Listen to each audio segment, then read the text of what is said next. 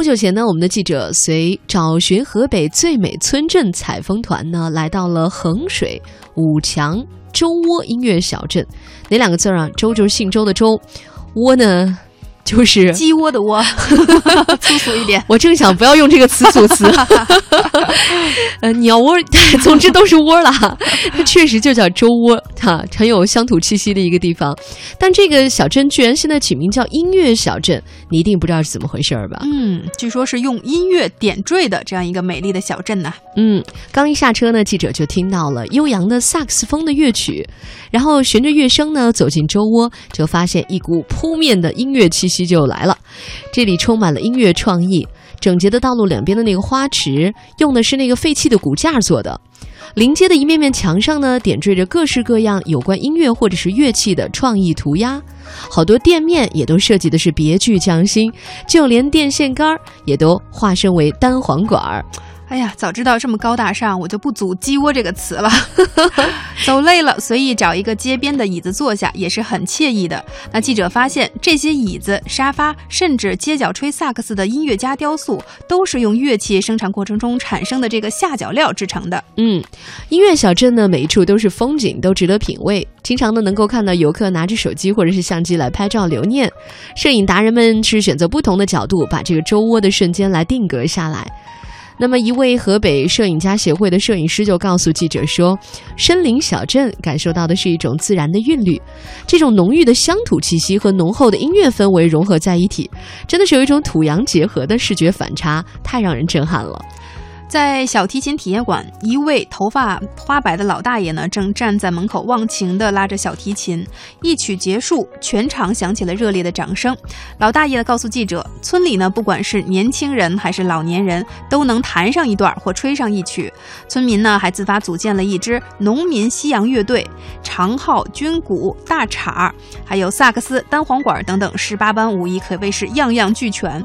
那晚饭后呢，大家纷纷相聚在街头，吹拉弹。唱已然成为了一种生活方式。嗯，为什么这里会这么独特呢？它主要依托的是周窝村典型的北方民居的特色，而且关键啊，它紧邻着精英集团，所以它聘了很多中央美院的建筑学院，还有北京七九八艺术中心的一些专家啊，所以对这个地方呢进行了一些文创的改造。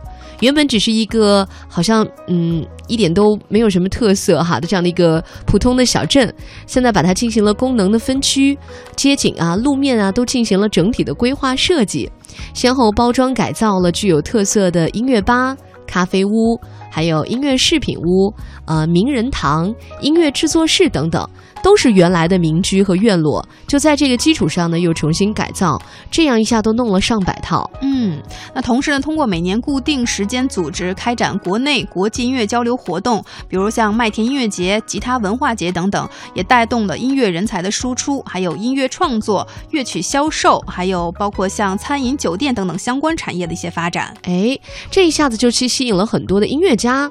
到这里来住着，就像我知道，在北京的宋庄有一个画家村嘛。对呀，它原本其实这个真的不是开发设计出来的，原本就是因为可能有很多艺术青年，他们想要到北京这样一个大城市来寻找自己的梦想的平台。嗯，可是呢，北京市内这个。真的是居不易啊，就好多房租实在是太贵。对啊，艺术家一般还没有画出名声来的时候呢，都还比较清贫。对啊，所以他们就反选择在这个类似于像呃北京和河北的这种交界处哈，然后在这里呢租房，因为这里租一些农民的民居的话就会很便宜。是，而且呢，它可以租整个院子，这样的话也很清静。他可以有一个大的工作室，可以把他那个画架什么都能摆得下。哎，结果慢慢的人越来越多，越来越多，你就会发现这里开始成气候了。是啊，成了一个这个文化人才聚集之地啊。然后我觉得当地政府也还是蛮有眼光的，就开始开拓这样的产业。